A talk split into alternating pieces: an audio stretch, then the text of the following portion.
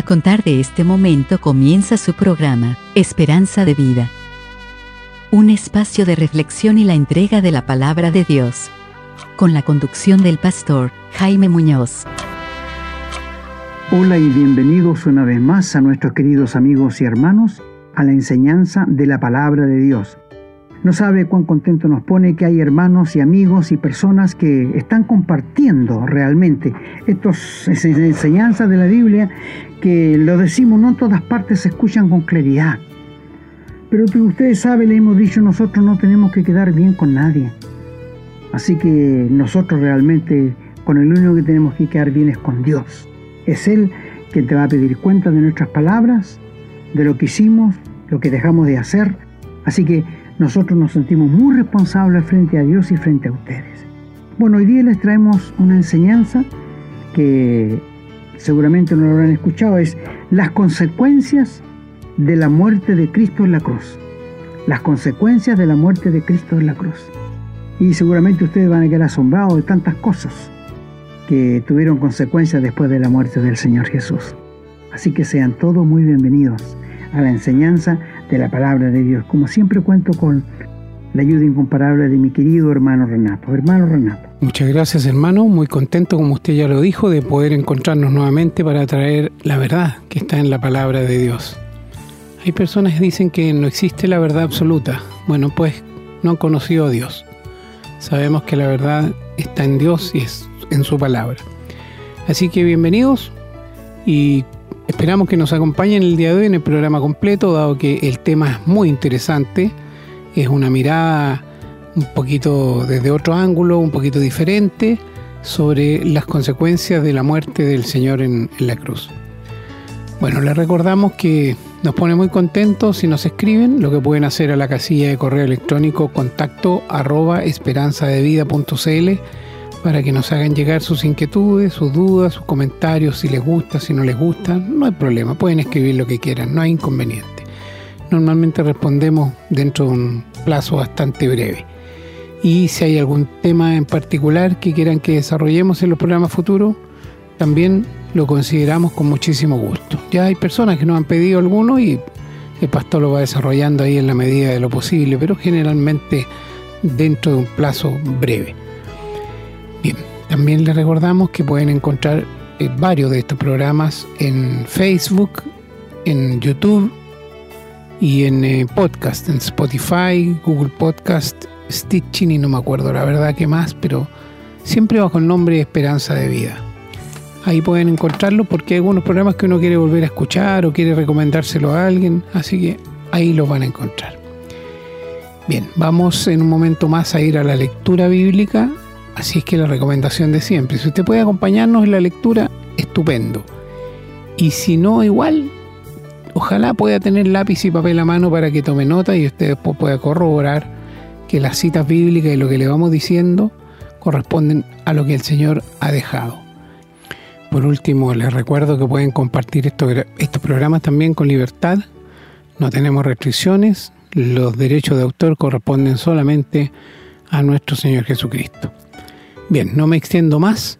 Vamos entonces a una breve pausa y a la vuelta estamos con la lectura de los textos bíblicos para hoy.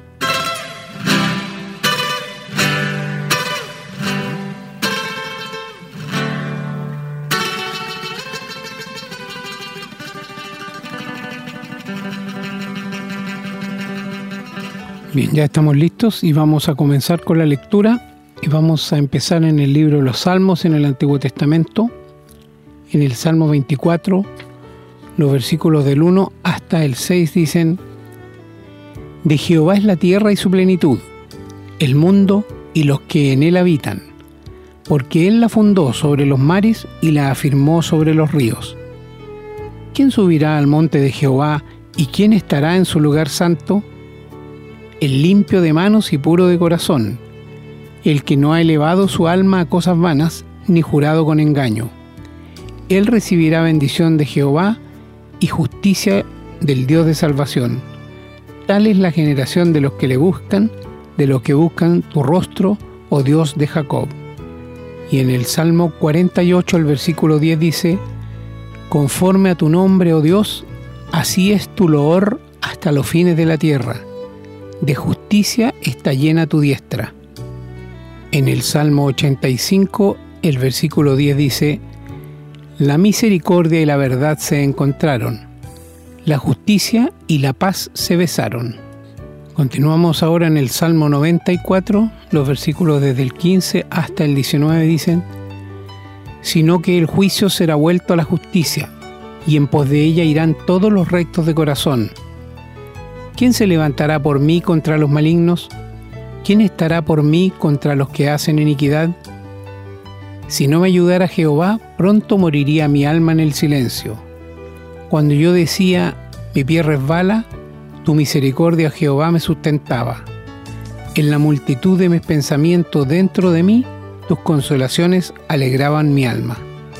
En el Salmo 119, el versículo 142 dice, Tu justicia es justicia eterna y tu ley la verdad.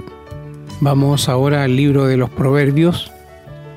Comenzamos en el Proverbio 10, el versículo 2 dice, Los tesoros de maldad no serán de provecho, mas la justicia libra de muerte.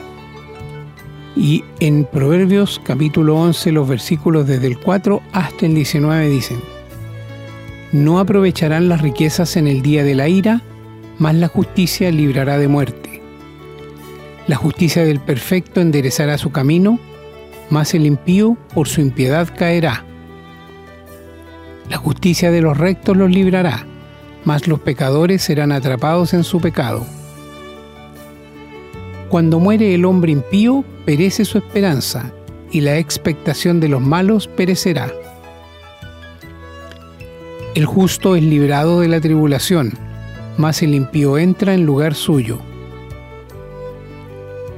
El hipócrita con la boca daña a su prójimo, mas los justos son librados con la sabiduría.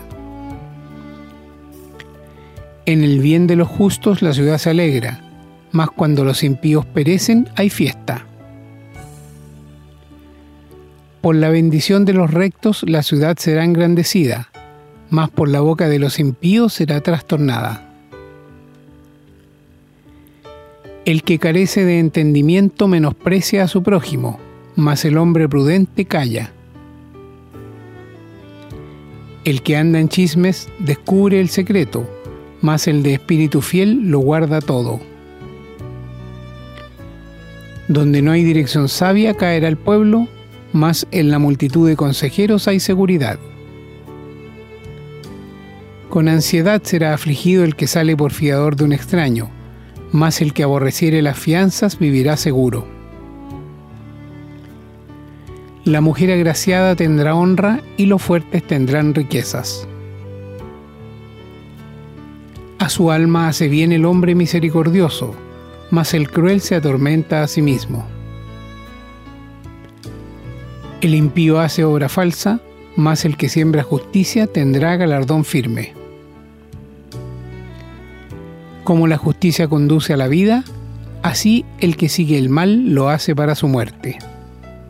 Vamos ahora al libro del profeta Isaías, en el capítulo 42, versículo 1 leemos, He aquí mi siervo, yo le sostendré mi escogido, en quien mi alma tiene contentamiento. He puesto sobre él mi espíritu. Él traerá justicia a las naciones. Y en el mismo libro de Isaías, en el capítulo 64, el versículo 6 dice, Si bien todos nosotros somos como suciedad, y todas nuestras justicias como trapo de inmundicia, y caímos todos nosotros como la hoja, y nuestras maldades nos llevaron como viento. Bien, vamos ahora al Nuevo Testamento y vamos a comenzar leyendo en el Evangelio de San Juan, en el capítulo 3, los versículos desde el 13 hasta el 21.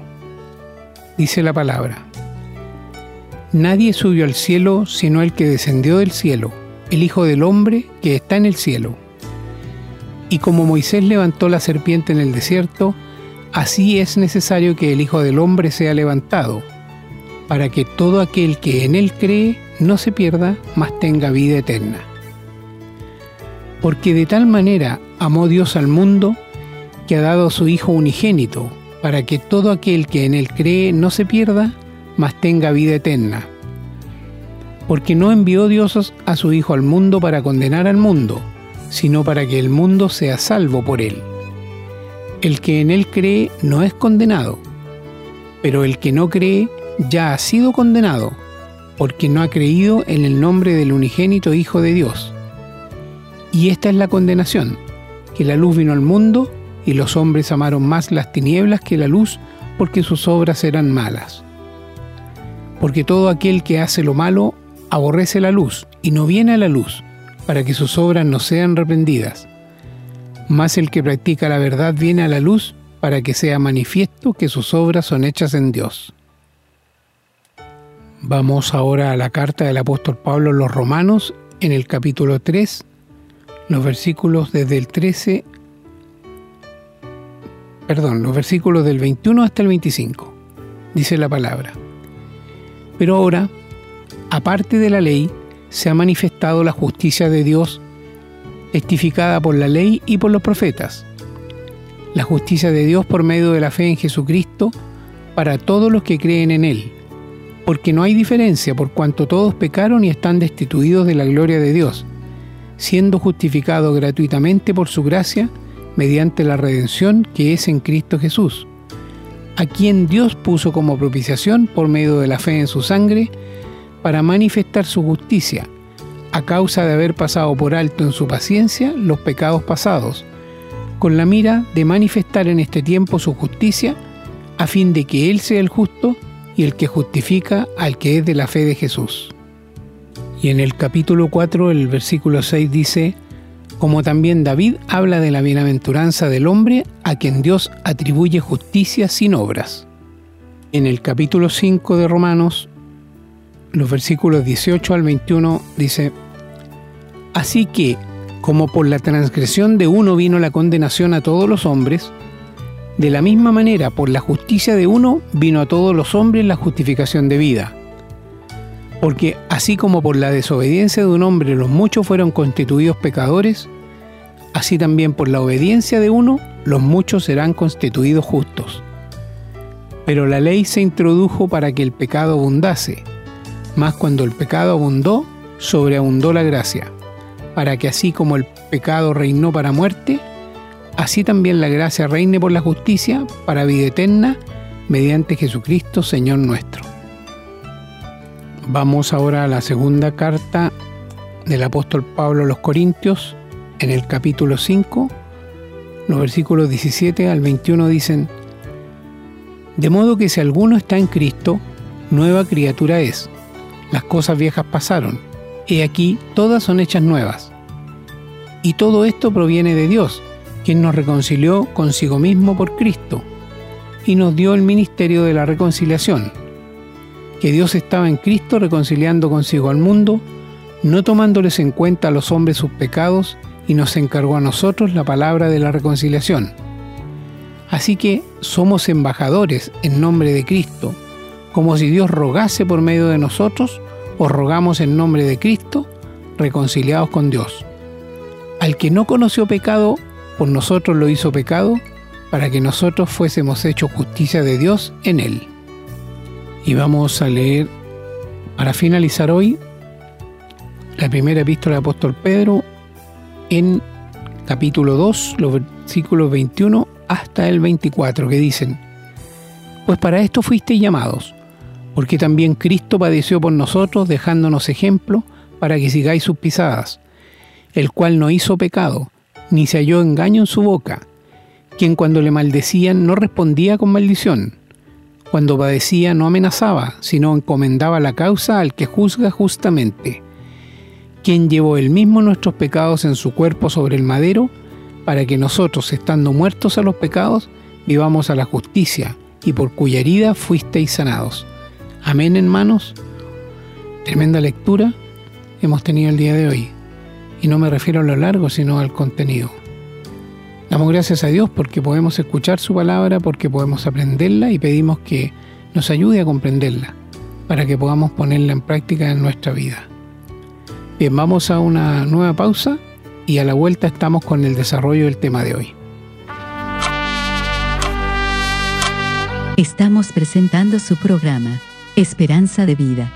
Les recordamos que pueden escribirnos a la casilla de correo electrónico contacto arroba esperanzadevida.cl. Nos gusta mucho recibir su correspondencia y nos comprometemos a responderla lo antes posible. También les recordamos que pueden encontrar estos programas en Facebook y, en formato de podcast, en las plataformas Spotify y Google Podcast.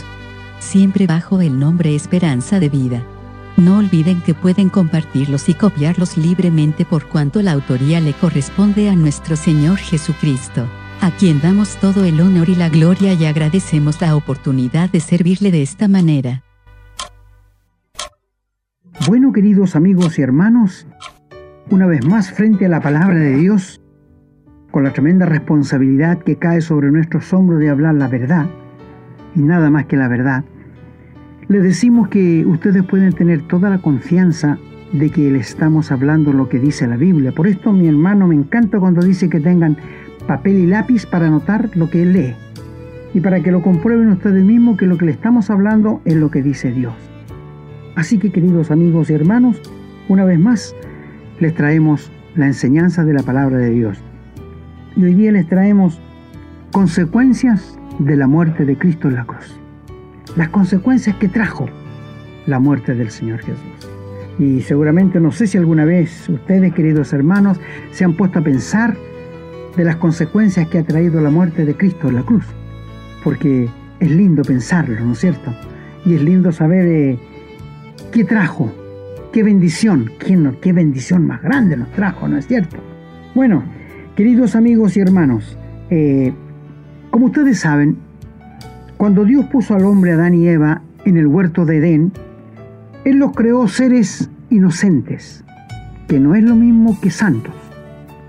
Ellos no sabían lo que era pecado. Ellos no sabían que era desobedecer a Dios. Y quiero decirte una cosa, ¿tú has pensado alguna vez que si Dios hubiera hecho, en vez de ser hombres libres, como hizo Adán y Eva, hubiera hecho autómatas, ¿qué gloria había recibido el Señor? Si Dios controlaría todo? ¿No es cierto?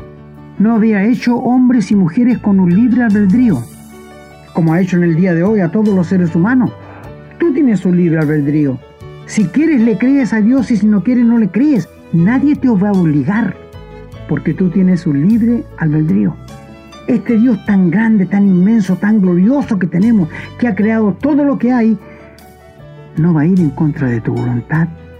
No te va a empujar no te va a obligar, va a apelar a tu alma, a tu corazón y a tu voluntad. Y te va a decir, venid a mí, todos los que estáis cargados y trabajados, que yo les haré descansar. Mira, una invitación llena de amor, pero Él no te va a obligar, porque tú tienes un libre albedrío que si quieres le crees a Dios, pero si no quieres no le crees. Si quieres, aceptas el regalo de Dios, si quieres, lo rechazas. Pero las consecuencias tendrás que cosecharlas. Las consecuencias tendrás que cosecharlas. Quiero decirte, querido amigo, que hoy, en este día, hay millones de personas en el infierno que se lamentan, que el gusano de ellos en su mente no les deja tranquilo. Pensar que pudieron evitar el infierno, pero no quisieron. Pensar que pudieron salvarse por medio de la muerte de Cristo en la cruz, pero no quisieron. Pensar que pudieron creerle a Dios y estar en el cielo, pero no quisieron. Y esto lo van a tener por toda la eternidad. Qué dolor más grande, ¿no es cierto? Bueno, Dios creó al hombre y a la mujer y lo puso en el huerto de Edén con un libre albedrío. Y les dijo, hay un árbol de la ciencia del bien y del mal que no quiero que coman. Pueden comer de todos los árboles que hay en el huerto, pero este no, no van a comer. ¿Por qué hizo Dios esto? Porque quiso mostrar su autoridad como Dios. Como en el día de hoy. Dios invita al pecador, le ofrece la vida eterna gratuitamente como un regalo. Si el pecador no la quiere aceptar, bueno, Dios no lo va a obligar, pero va a cosechar las consecuencias, como cosechó las consecuencias de Adán y Eva. Y ellos desobedecieron a Dios y le creyeron al diablo. ¿Sabe, amigo?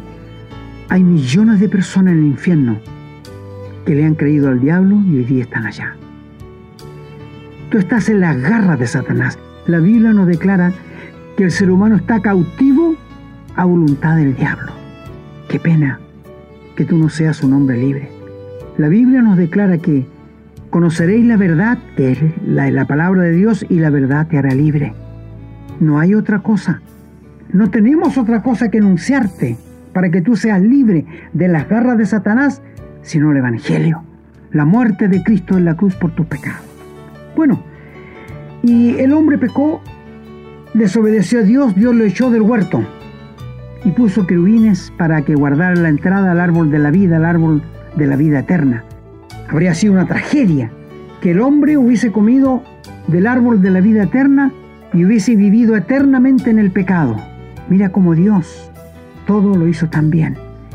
Y puso ángeles, querubines para que cuidaran la entrada al huerto de Edén. Y Adán salió con su esposa. ¿Qué procrearon ellos si ellos eran pecadores ya? Hijos pecadores. Claro, nosotros venimos, venimos de, de la misma estirpe de Adán. Si retrocedemos hacia atrás, vamos a llegar a Adán, a los pecadores. Pero nosotros que somos cristianos, si retrocedemos, vamos a llegar al Señor Jesús, que nos salvó, que nos perdonó y que nos dio la vida eterna. Pero tú que no eres de Cristo, tú que no eres del Señor, tú vas a llegar a Adán, al tronco. Porque de allí vienen todos los seres humanos. Cuando Adán pecó, todo el universo se trastornó, todo se echó a perder, le empezó a salir espina a las plantas, los planetas no encajan, el mundo está convulsionado por el pecado. Mi amigo, Dios ha dejado a los hombres andar en sus propios caminos. Pero ahora manda a todos los hombres en todo lugar que se arrepientan y que acepten al Señor Jesús, porque un día los va a juzgar por la causa del Señor, que Él vino a morir por sus pecados y ellos no quisieron creerle, no quisieron aceptarle. ¿Y esa será la condenación? Bueno, ahora cuando decimos las consecuencias de la cruz de Cristo, Dios dio una ley, pero quiero decirte que ningún ser humano, desde el comienzo de cuando se dio la ley hasta el día de hoy, ha sido capaz de cumplir los diez mandamientos. Tú los conoces, ¿verdad? No matarás, no adulterarás, no dirás falso testimonio, honra a tu padre y a tu madre, eh, no te inclinarás a ninguna imagen, eh, no tomarás el nombre de Dios en vano. Tú, bueno, tú conoces los diez mandamientos. Nadie ha sido capaz de cumplirlo y esto lo dice la palabra de Dios. Que si tú cumples nueve, pero caes en uno, te hace culpable de los días. Y como Dios vio que ningún ser humano era capaz de cumplirlo, y todos íbamos a la condenación porque la ley nos condena, mandó al Señor Jesús para que Él viniera a vivir una vida santa, sin pecado, y para que cumpliera los diez mandamientos. Él ha sido el único que los ha cumplido. Y Él lo cumplió por ti y por mí, querido amigo. Él lo cumplió por ti. Pues, todo lo que yo no pude hacer para conocer a Cristo, Él lo hizo por mí. Y todo lo mío lo tomó Él lo malo y lo llevó a la cruz. ¿Te das cuenta las buenas noticias del Evangelio? ¿Te das cuenta cómo uno va a estar gozoso y contento de saber que mi Dios, que mi Cristo, vivió lo que yo no pude vivir? Y cuando Él murió en la cruz, recibió el castigo que mis pecados merecían. Por esto vino Él, porque nadie es capaz de salvarse a sí mismo. El hombre y la mujer está muy dispuesto a hacer lo que le pidan, pero siempre va manchado por el pecado. Mientras el Evangelio, ¿qué te pide? Nada, es gratuito. Tú ni yo podemos hacer nada para ser salvos. El ser humano no puede hacer nada para llegar al cielo. Bueno, dices tú, y las cosas buenas que hago yo, soy un buen padre, soy un buen esposo, soy un buen compañero de trabajo, soy un buen vecino, te felicito amigo, pero esas cosas no sirven para el cielo, porque van manchadas por el pecado. El gran problema que tiene el ser humano es el pecado. La Biblia declara que ningún no que hace pecado o abominación va a entrar en el cielo. Ningún mentiroso, ningún blasfemo, ningún idólatra entrará en el cielo. Y estamos llenos, llenos de idólatras en el mundo entero. ¿No es verdad? O si me equivoco, mándeme a decir, por favor, amigos, el ser humano está tan dispuesto a creer cualquier, cualquier mugre, cualquier pacaña. pero no le quiere creer a Dios. Está dispuesto a creer cualquier cosa menos la palabra de Dios. ¿Por qué el ser humano no se interesa por conocer la Biblia, por conocer a Dios? Una de las razones, pienso yo, que es porque le declara lo pecador que es, porque le declara la condición en que está frente a Dios. Y eso no le gusta al ser humano que le digan la verdad. Bueno, Cristo murió y en las tres horas de tinieblas, cuando estaba crucificado de las dos hasta las tres de la tarde, Él recibió el castigo de todos nuestros pecados. Dios le castigó a Él para ampararte a ti, amigo, y para ampararme a mí, indignos como somos. Y el Señor fue muerto y el grito de angustia de Él fue, Dios mío, Dios mío, ¿por qué me has dejado solo?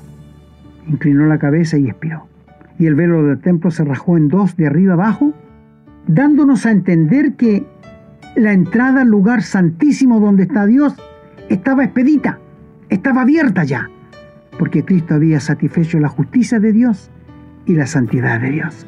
Y ahora con un simple acto de aceptarlo en el corazón, de rendir mi vida a Él, yo puedo tener la vida eterna. Qué lindo, qué lindo, qué hermoso. ¿Cómo nos aclara Dios su palabra? Bueno, primeramente quiero ir al Salmo 85, el verso 10, que dice allí, la misericordia y la verdad se encontraron. ¿Qué es la misericordia? Cuando Dios tiene compasión de algo, cuando tú tienes compasión de algo y, y no merece que tú lo ayudes, que tú lo rescates. Esa es la misericordia. Y la verdad es Cristo. Él dijo, yo soy el camino, yo soy la verdad yo soy la vida, nadie viene al Padre sino por mí. Dice, se encontraron, pero aquí viene lo hermoso, la justicia y la paz se besaron. Te lo leo otra vez, la justicia y la paz se besaron. ¿Qué quiere decir esto? Que la justicia de Dios quedó satisfecha cuando Cristo murió en la cruz y la paz de Dios es derramada en los corazones de quienes le acepten de quienes le reciben en el corazón. Qué hermoso, ¿ah? La justicia y la paz se besaron. Ustedes saben que cuando hablamos de beso, hay muchas cosas por qué uno besa en el día de hoy. Algunos besan por amor, otros besan eh, quizás por odio. Sí, hay besos de odio, sí, ¿verdad? Judas, besos de traición, ¿verdad? Pero hay besos realmente que son besos que nacen de dentro la paz y la misericordia se besaron. Es decir, se comunicaron. La justicia de Dios quedó satisfecha con la muerte de Cristo. De allí viene la paz para el pecador. La Biblia nos declara que Dios está enojado todos los días con el pecador por causa de su pecado. Dios odia el pecado, pero ama al pecador. Por esto lo quiere salvar, por esto lo quiere perdonar, por esto le quiere dar vida eterna. Ahora cuando habla la justicia de Dios, la justicia de Dios no se negocia. No, la justicia de Dios no se negocia. Es infranqueable. La justicia de Dios no tiene arreglos. La justicia de Dios es la justicia de Dios. Y nada, ni nadie lo va a cambiar. Y la justicia de Dios quedó satisfecha con la muerte de Cristo en la cruz. Y en esa justicia somos salvos, tenemos la vida eterna, por la justicia de Dios que está satisfecha, no por tu justicia, porque la Biblia declara que nuestras justicias a los ojos de Dios son como trapos de inmundicia. Todo lo que nosotros tratemos de hacer para llegar a Dios, para llegar al cielo, está manchado por el pecado. Son como trapos de inmundicia para Dios. Yo sé que el anhelo de todo ser humano es llegar al cielo. No es cierto. Es ir al cielo, pero ¿sabes cómo llegar allá? ¿Sabes cómo ir al cielo? Quizás alguien me diga, bueno, haciendo buenas cosas, portándose bien, mi amigo, eso no sirve. Eso lleva el pecado en sí. Bueno, entonces entrando en una religión, bautizándome, mi amigo, eso es religión, no es vida. Nadie puede darte vida nueva, ni la religión, ni el pastor, ni el papa, ni un santo, nadie. Solo Jesucristo puede hacerlo, porque Él es el único mediador que Dios ha puesto entre Dios y los hombres, Jesucristo hombre. Bueno, la justicia de Dios al castigar a su Hijo por nuestros pecados, quedó satisfecha. Y la justicia de Dios es la que te puede salvar, la que te puede perdonar y la que te puede dar la vida eterna. No hay otro medio, es lo único. Ahora, sé que los hombres, la mayoría, trata de hacer cosas buenas, justas, para agradar a Dios, ¿no es cierto? Para que en alguna manera pueda agradar a Dios. Pero sabe, te voy a leer un texto, y creo que si tú lo puedes buscar conmigo, está en Romanos, ¿ya? Romanos el capítulo 10 y el verso 1, mira lo que dice. Hermanos, ciertamente el anhelo de mi corazón y mi oración a Dios por Israel es para salvación, porque yo les doy testimonio de que tienen celo de Dios, pero no correctamente. Porque ignorando la justicia de Dios, aquí está. ¿Cuál es la justicia de Dios? Que Cristo la satisfizo. Que ignorando la justicia de Dios y procurando establecer la suya propia, no se han sujetado a la justicia de Dios. ¿Qué quiere hacer el hombre? Poner su justicia a los pies de Cristo para que le salve y le perdone. Pero ¿qué dice aquí Dios? Porque ignorando la justicia de Dios, que Él te quiere perdonar gratuitamente, que Él te quiere dar la vida eterna gratuitamente, que Él te quiere hacer un hijo de Dios, una hija de Dios gratuitamente. La justicia y la paz se besaron. Cuando hay dos personas enojadas, hay un reconciliador, ¿no es cierto? Para ponerlos en paz otra vez. En este caso, quien nos reconcilia aquí es el Señor Jesús. Quien nos pone de la mano con el Padre es el Señor Jesús por su muerte en la cruz. Y Él nos da paz. La paz de Dios y la paz para con Dios. Porque tú sabes que Dios está irado contra el pecador por causa de su pecado todos los días. Pero Él lo invita a que deponga su actitud de orgullo, de altanería, y que se rinda a los pies del Señor y que reconozca que cuando Cristo murió, murió en la cruz por él. La paz y la justicia se besaron, se unieron. ¿Para qué? Para salvar al pecador, para sacar al pecador de su pecado y hacerle un hijo de Dios. La misericordia y la verdad se encontraron cuando Cristo fue a la cruz y cuando Él murió, la justicia y la paz se besaron.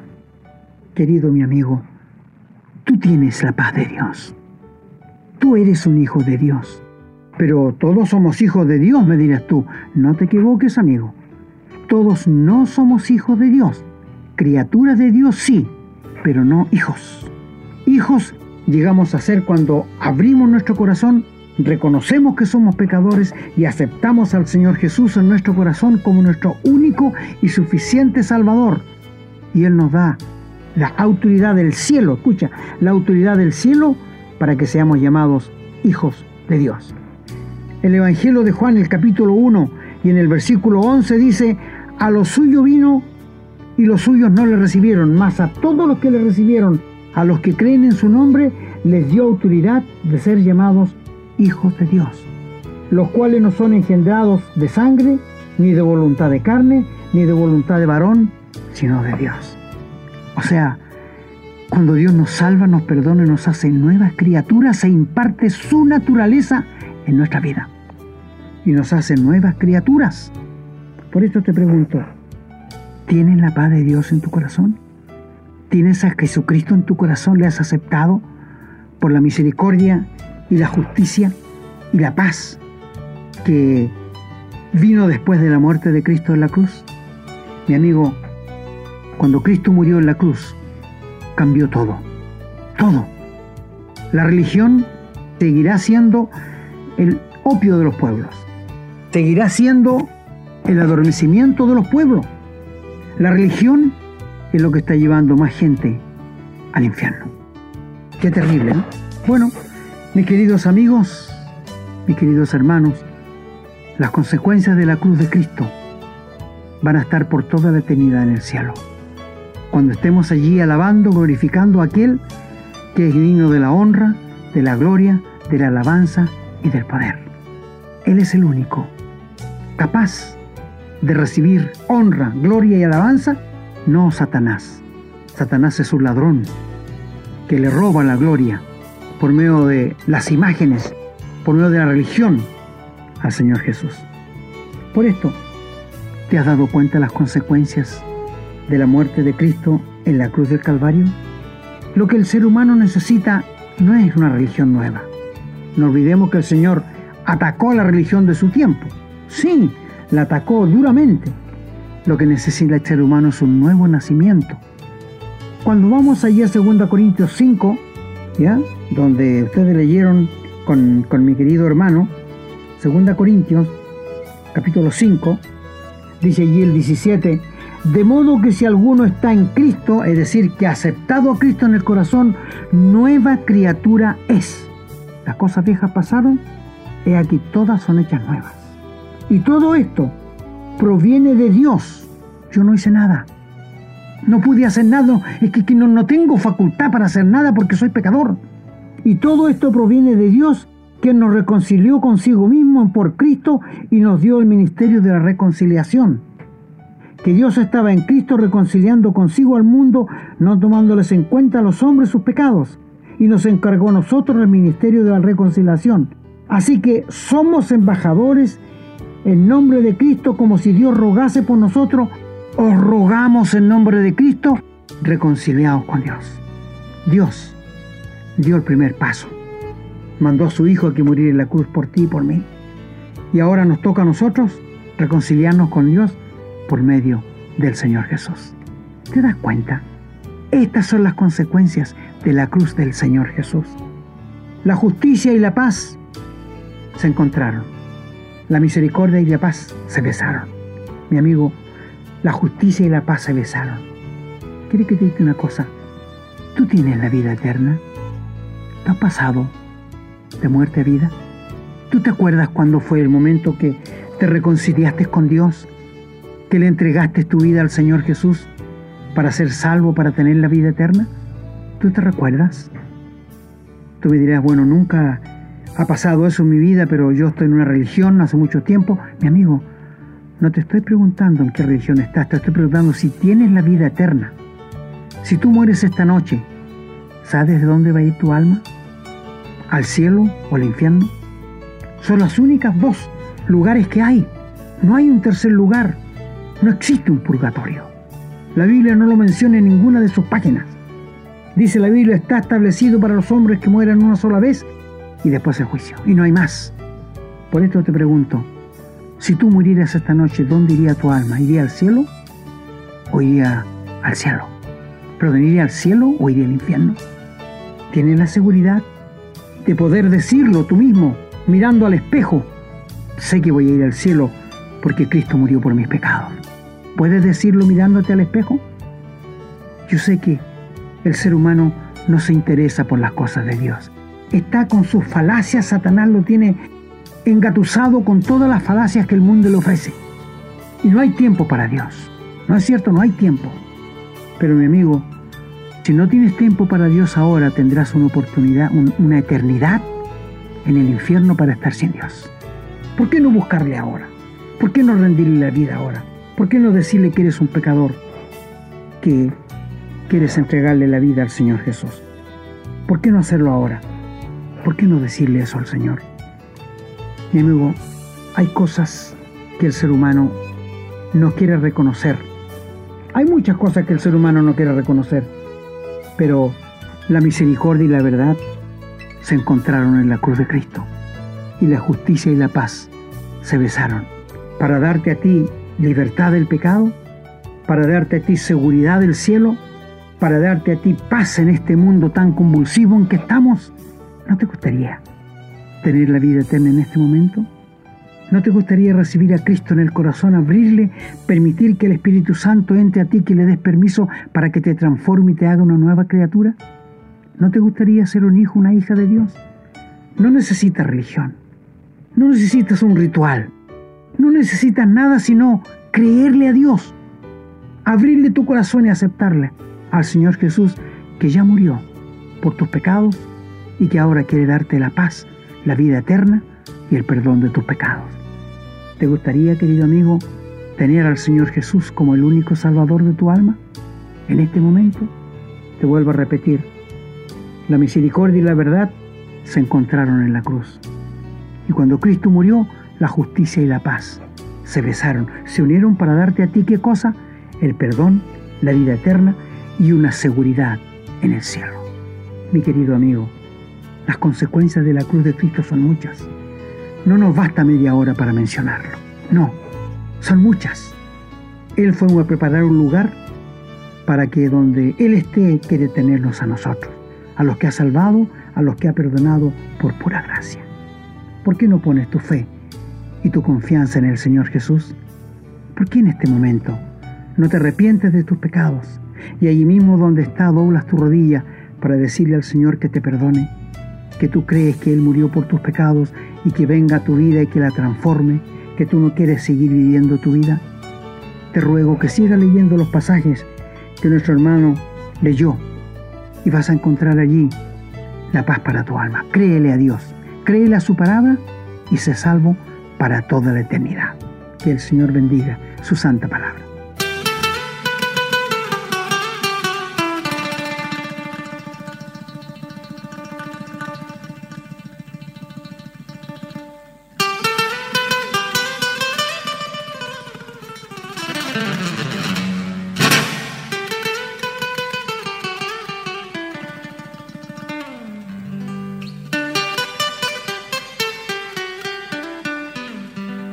Queridos amigos y hermanos, hemos llegado al final una vez más de la enseñanza de la palabra de Dios y nos gustaría que ustedes que no son salvos tengan la seguridad de la vida eterna y sepan ciertísimamente que si mueren hoy, ¿dónde van a ir? El Señor les bendiga ricamente. Muchas gracias hermano por la enseñanza de hoy que ha sido interesantísima y muy valiosa. Ha sido un programa doctrinal muy interesante y que ha dejado muy en claro que la palabra de Dios es a su vez también clara en enseñar que ningún pecador va a entrar al cielo. Si ningún pecador va a entrar al cielo, entonces está claro que cualquier esfuerzo o aporte que pudiera hacer alguien de manera personal le sirva para alcanzar la salvación. Porque, como lo dice la palabra, todo lo que hagamos ya está manchado por el pecado. Es por eso que la justicia de Dios y la salvación se pueden obtener solo por medio de la gracia de la cruz de Cristo, por su muerte y resurrección. Creer en eso. La muerte de Cristo, como usted ya lo dijo, satisfizo la justicia de Dios y eso trajo como consecuencia la salvación para todo aquel que cree. Si usted no entendió este mensaje, si usted quedó con alguna duda, vuelva a escucharlo. Y si tiene alguna duda adicional que no logra aclarar aunque vuelva a escuchar el programa, escríbanos háganos saber y con mucho gusto le vamos a ayudar a entender porque esto es, es eh, el meollo, esto es, si usted no entiende esto, la verdad que es muy difícil que pueda llegar a ser salvo. No puede pasar por alto el hecho de que los seres humanos no podemos ofrecerle nada a Dios, porque todo ya está sucio es como que usted le fuera a ofrecer, no sé, carne podrida a alguien para que se sirva, o una fruta descompuesta. Todo lo que nosotros tenemos, lo que hacemos, arrastramos el pecado y por lo tanto está todo putrefacto para Dios. ¿Qué podríamos ofrecerle a Dios? Para nosotros puede ser muy bonito, pero para Dios es inmundicia. Si usted logra entender eso, entonces es muy probable que logre entender también que Cristo nos regala sin que nosotros tengamos que hacer absolutamente nada, nada de nada, con su muerte, con su sangre, nos regala la posibilidad de ser salvos. Que Él pagó por nuestros pecados y que el Señor entonces ahora sí nos mira y dice, ah, ahora están limpios, porque ya está pagado ese pecado. Así que esto es lo esencial y esperamos que usted lo haya comprendido. Bien, damos gracias a Dios por este nuevo programa que ha terminado el día de hoy. Pedimos que bendiga a cada una de las personas que lo escucharon, a su familia, a sus hogares y pedimos también una bendición para que podamos continuar trayendo esperanza de vida a tantas personas y de tantos hogares que lo necesitan. Será entonces hasta la próxima si Dios así lo permite. Hemos presentado su programa, Esperanza de Vida un espacio de reflexión y enseñanza para la vida cristiana. Nos gustaría volver a contar con su sintonía. Que tengan un muy buen día.